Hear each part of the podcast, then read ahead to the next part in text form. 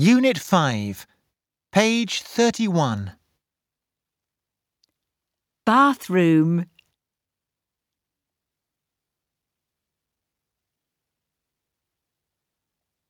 bedroom,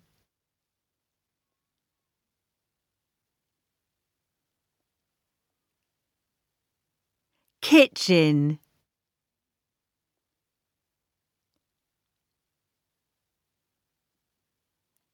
living room.